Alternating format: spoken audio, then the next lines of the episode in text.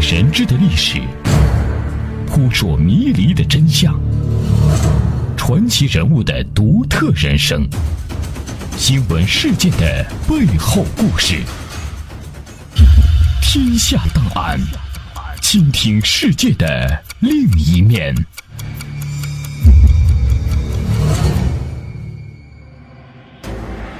解密历史，还原真相。这里是天下档案，我是阿东，欢迎大家来到我们的节目当中。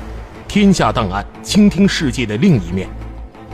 前苏联领导人斯大林曾称毛泽东是半个铁托。生活在上世纪五六十年代的中国人，对于铁托的名字丝毫不会感到陌生。但对于年轻人来说，铁托已经变成一个抽象的符号。本期天下档案，我们将为您回顾前南斯拉夫领导人铁托的传奇人生。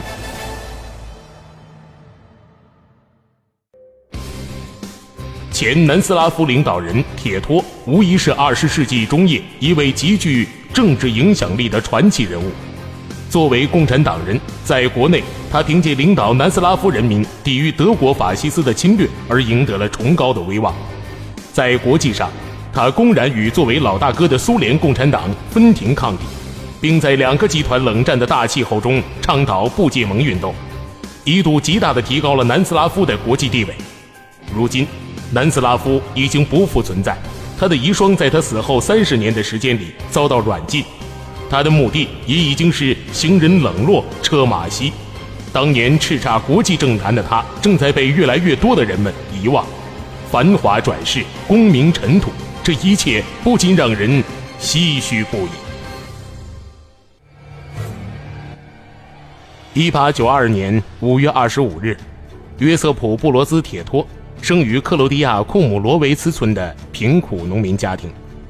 一九零五年，铁托在初等学校毕业后学习钳工，成为五金工人。一九一零年，铁托加入社会民主党，投身于工人和工会运动。一九一三年，铁托被征入奥匈帝国军队服役，曾获全军击剑比赛亚军。第一次世界大战爆发后，因从事反战宣传而受禁闭处分。一九一五年，铁托随军与俄军作战，负伤被俘而到达俄国。滞留俄国期间，他学会了俄语，经受了二月革命、十月革命的洗礼，曾参加红色国际总队，对高尔察克匪帮作战。一九二零年。铁托带着他的俄国妻子回到了阔别已久的故乡，从此，他积极参加反政府的政治活动。一九二零年九月，铁托加入南斯拉夫共产党。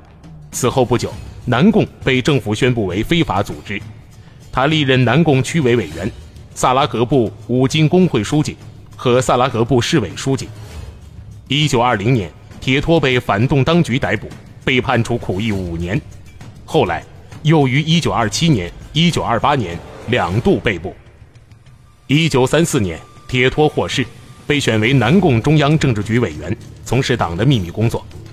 1934年12月，铁托当选为南共中央委员和政治局委员。第二年初，赴莫斯科任共产国际巴尔干书记处成员和南斯拉夫报告员。人们给了他一个新的名字——瓦尔特。1937年12月。铁托开始主持南共中央的工作。一九三八年初，四十五岁的铁托出任南共中央临时总书记。在当时，南共内部的派系斗争极其复杂，铁托大力推行党的改组工作，规定了密切联系群众、加强团结等党内原则，使南共逐渐成长为一个成员众多、组织严密的强有力的政党。一九四零年十月。铁托在南共第五次代表会议上当选为总书记。一九四一年四月六日，一个和煦明朗的星期天早晨，德军实施第二十五号计划，涂有法西斯标志的轰炸机群一浪接一浪地涌至了完全未设防的贝尔格莱德上空。许多人镇静自若，以为他们是本国的军用飞机。然而，致命的炸弹扔下来。斯图卡式轰炸机毫无顾忌而随心所欲地俯冲投弹，供水系统、人群、民房、医院、教堂、学校全都是目标。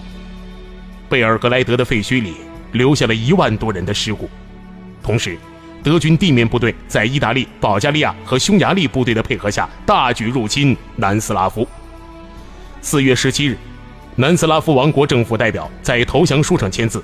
经过短短的十天，南斯拉夫作为统一的主权国家已不复存在，成为沦陷于法西斯铁蹄之下的第十二个欧洲国家。国难当头，许多人恐惧不安，不知所措。而对于铁托来说，危难却总是激发出他全部的战斗意志和领导才能，这是他的典型特征。铁托领导南共和人民进行反法西斯斗争，为武装起义做准备。四月底，他召开南共中央委员会会议，在会议上做关于全国形势的详细报告。会议提出反对侵略者的起义问题，确立了民族解放阵线的基础。一九四一年六月二十二日。希特勒法西斯突袭苏联，苏军措手不及，德军取得了苏联战争初期的巨大胜利。欧洲的其余部分，除了英国，都在希特勒的控制之下。欧洲成了希特勒的欧洲。正是在这第二次世界大战最危急的时刻，南斯拉夫的起义爆发了。南斯拉夫人民在以铁托为首的南共领导下，前赴后继地与法西斯做殊死的斗争。二十七日。南共中央成立南斯拉夫人民游击司令部，铁托任总司令。此后几个月内，游击司令部所统帅的部队已达八万，开辟了一系列敌后根据地。在解放区的边境，德军当局竖起了大牌，正面醒目的写着：“注意，匪区。”九月十八日，铁托克服重重的阻难，从首都贝尔格莱德平安地进入解放区。成为南斯拉夫人民反法西斯战场上的军事统帅。不久，游击队攻占乌日策城，建立了象征性的乌日策共和国。为了壮大反法西斯的力量，铁托积极争取另一支具有抵抗思想的队伍——米哈伊治维奇上校领导的军队。铁托置个人安危于度外，先后两次亲自去往对方控制的地区，与米哈伊诺维奇会晤。提出双方联合作战、设立联合作战参谋部等建议。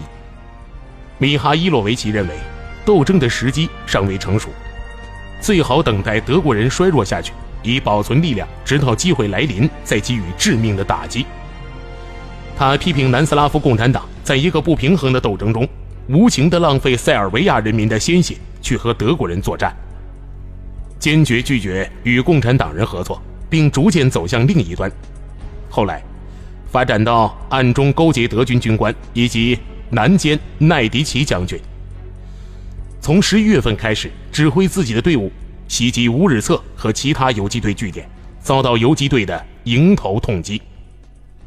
然而，流亡伦敦的南斯拉夫王国政府却任命米哈伊诺维奇为祖国国内南斯拉夫武装力量总司令，英美等盟国也全力支持他。将南斯拉夫的武装起义完全归功于他，大力宣传他的所谓英雄事迹。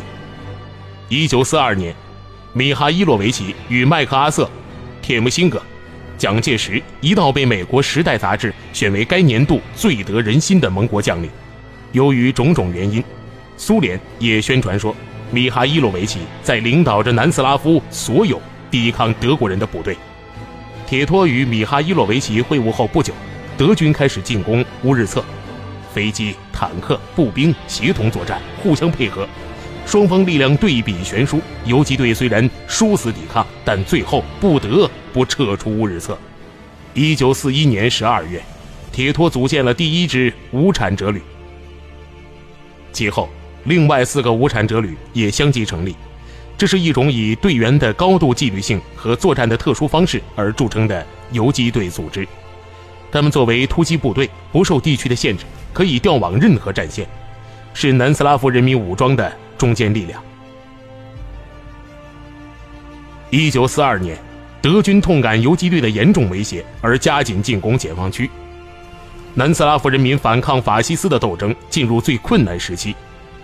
南共多次向苏联求援，苏联借口技术困难而没有给南斯拉夫以丝毫实际援助。游击队缺衣少粮。大批伤员得不到及时的治疗，成千上万的难民挣扎于死亡线上。铁托率领游击队在无任何外援的情况下，孤军艰苦奋战，进行了大转移，向北长途行军两百英里，而到达波斯尼亚西部的解放区，连续打退敌人的多次进攻，摆脱了绝境。在六月份的苏杰斯卡战役中，铁托一行遭到德机轰炸，只因由于他的爱犬卢克斯舍身相救，铁托才死里逃生，仅负轻伤。一九四三年，战争形势发生了巨大变化，苏军在东线转入进攻，盟国已把隆美尔赶出北非，意大利被迫无条件投降，德国的最后失败已成定局。秋天，南斯拉夫人民解放军发展到三十万人，解放了一半的国土。接下来，欢迎您继续收听《天下档案》。在反法西斯斗争不断胜利的形势下。南斯拉夫反法西斯人民解放委员会第二次全体会议于十一月二十九日在雅伊策召开。这次会议奠定了新国家的基础。十一月二十九日被定为南斯拉夫的国庆日。这次会议上通过决议，剥夺了伦敦流亡政府作为南斯拉夫政府所拥有的权利。铁托被授予南斯拉夫元帅军衔，并当选为南斯拉夫人民委员会。也就是临时政府主席和国防人民委员。与此同时，正在德黑兰聚会的三巨头一致承认，在铁托指挥下的人民解放军是南斯拉夫抗击德寇的基本力量。三巨头同意尽可能以最大限度的规模对南斯拉夫游击队提供物资和装备，并且派遣突击部队给予支持。英美苏军事代表团先后驻进解放区，援助也随之而来。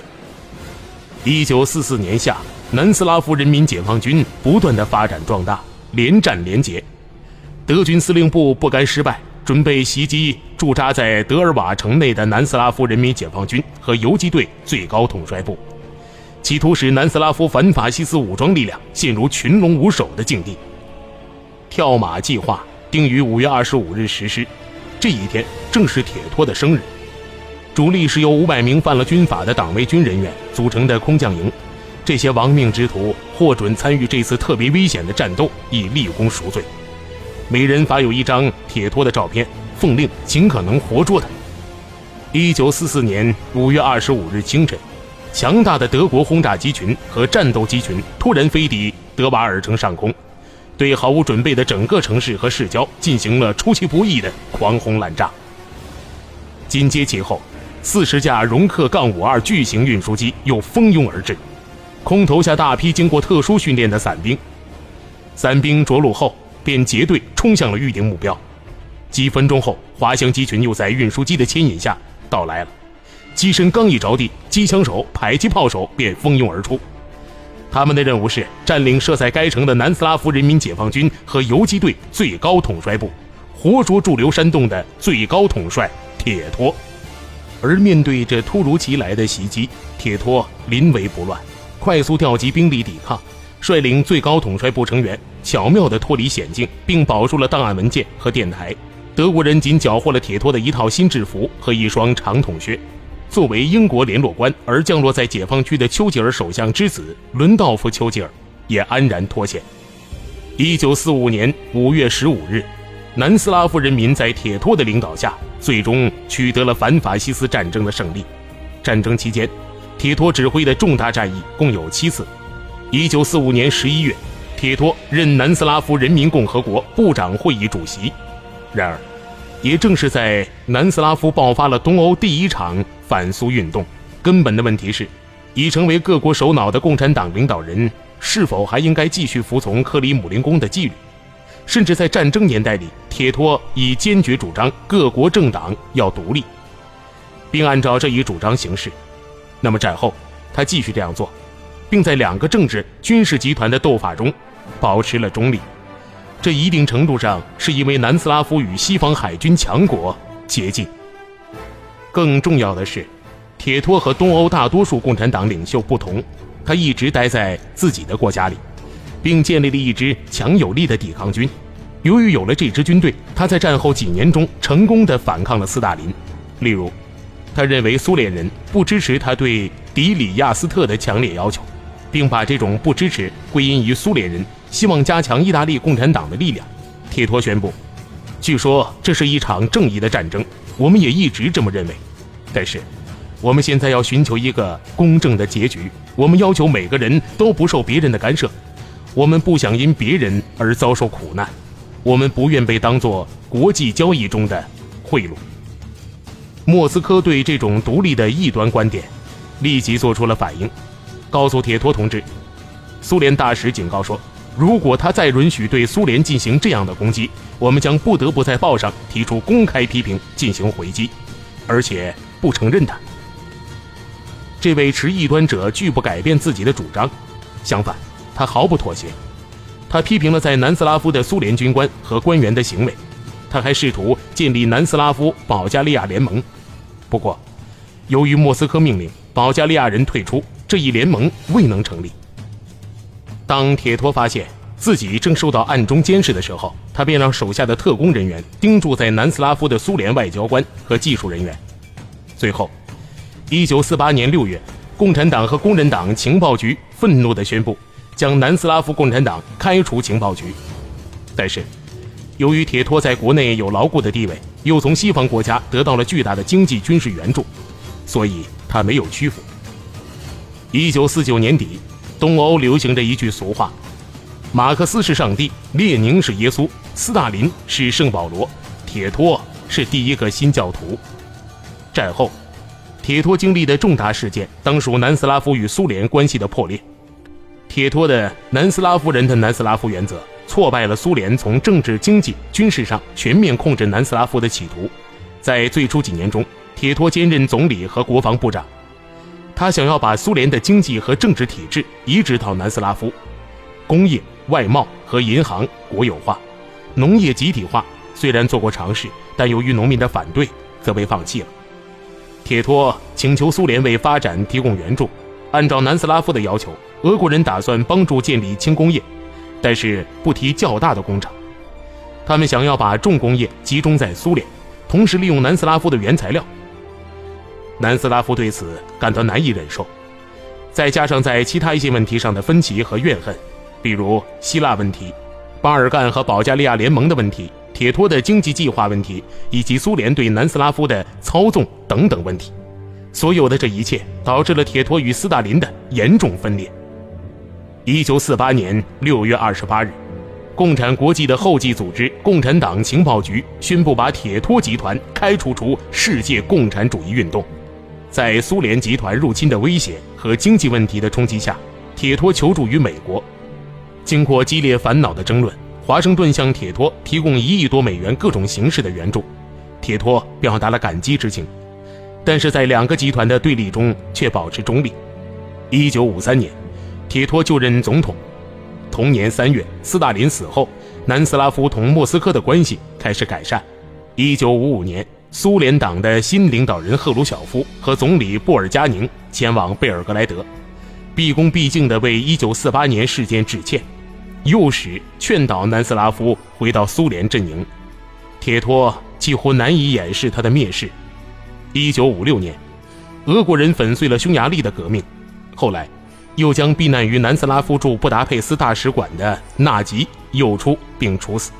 在此后的几年中，南斯拉夫同莫斯科的关系再度恶化，贝尔格莱德同莫斯科关系时冷时热。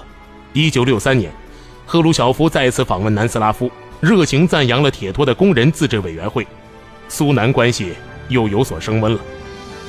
一九六八年，苏联和他的盟国入侵捷克斯洛伐克，镇压了共产主义统治下的自由运动，南斯拉夫再度增加了危急气氛。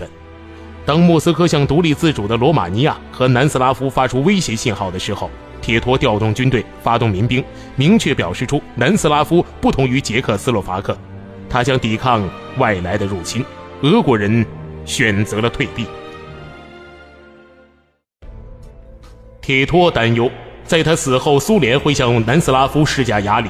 为阻止这种事情的出现，1971年，铁托邀请苏联领导人勃列日涅夫访问贝尔格莱德。1972年，他又去莫斯科看望俄国人。铁托带着列宁勋章返回了贝尔格莱德。他建立了轮换总统制，表明多人的共和政体在他死后。接管政权。一九七四年，他被任命为终身总统。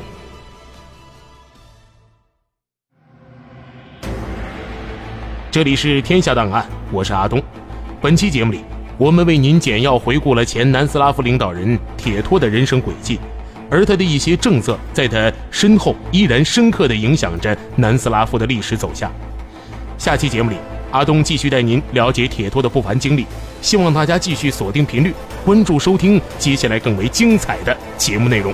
大千世界尽在耳边，天下档案，下期再见。